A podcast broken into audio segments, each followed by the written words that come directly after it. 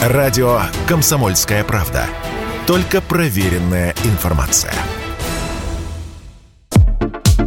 Как правило, дикая лососевая икра добывается раз в год, летом, во время путины, то есть сезона интенсивного лова рыбы. Срок хранения ограничен приблизительно одним годом, и это значит, что производители стремятся всеми правдами и неправдами сохранить товар подольше. Все-таки к продуктам повседневного спроса икра не относится, и с руками ее не отрывают, разве что в Новый год. Между тем, хорошая икра требует особых условий хранения, объясняет в своем видеоблоге ресторатор Дима Борисов. Если вы видите, что икру вам просто в открытом виде вот таким образом из обычного холодильника подают, это значит, что она неправильно хранится.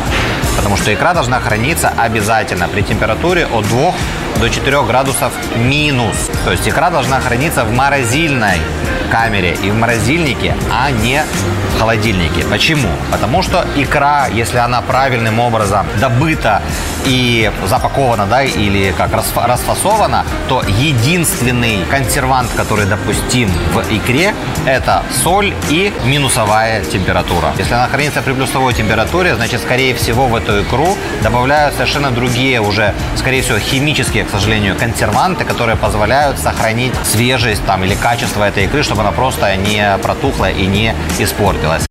Если торговая точка нареканий не вызвала, обратите внимание на информацию, размещенную на упаковке.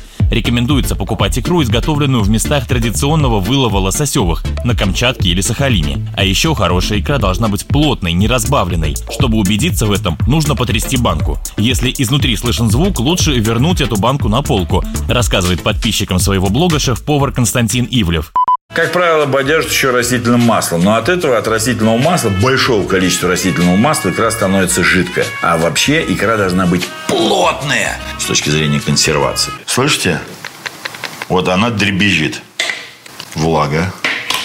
Кстати, черная икра быть буквально черной не должна. Правильный цвет ближе к серому, говорят эксперты. В противном случае производитель, скорее всего, применил пищевой краситель. Есть и другие способы выявить подделку. Они касаются и красной икры, и черной. Так, на недобросовестность производителя могут указывать идеально круглые и ровные икринки, а также сильный запах рыбы. Если икра очень жесткая и соленая, икринки не лопаются во рту и прилипают к зубам, значит опять же продукт, скорее всего, некачественный или поддельный.